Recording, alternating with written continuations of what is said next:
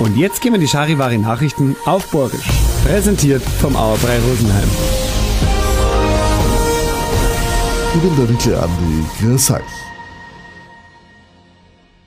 Um einen Bahnübergang an der B340 Reitmering geht es heute am Verwaltungsgerichtshof Zminger.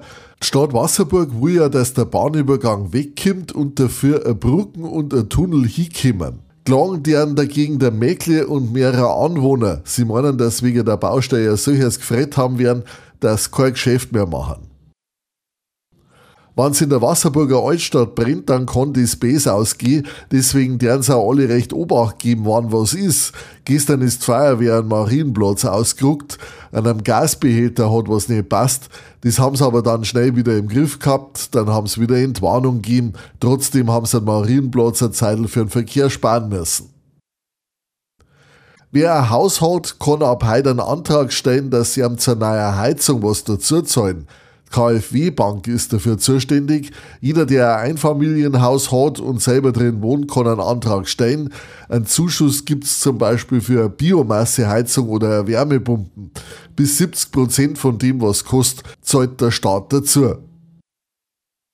Leute in Deutschland halten weiter eher Geld zusammen. Das haben sie bei der GfK und am anderen Nürnberger Institut herausgefunden. Die Verbraucherstimmung, wie es sagen, ist danach im Februar gerade ein bisschen besser geworden.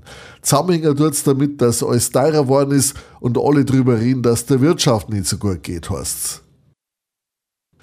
Dass man Deutschland in Strompreiszonen aufteilt, da halten sie bei der Vereinigung der bayerischen Wirtschaft gar nichts davon, vor allem deswegen, weil dadurch der Strom bei uns teurer werden hat.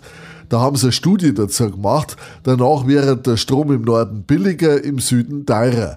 Die Studie sagt aber auch, dass durch solche Zonen im Süden und Westen vielleicht mehr auf der erneuerbaren Energien geschaut wird.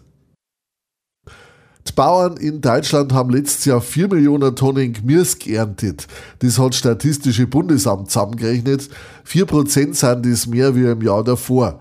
Das Gemüse, was sie am Meeren ausgezogen haben, sind gelbe Rum gewesen. An der zweiten Stelle stehen Zwiebeln. So, jetzt kennt ihr euch aus, passt auf euch auf und bleibt gesund. Und das waren's, die Nachrichten auf Borisch. Präsentiert vom Auerbrei Rosenheim.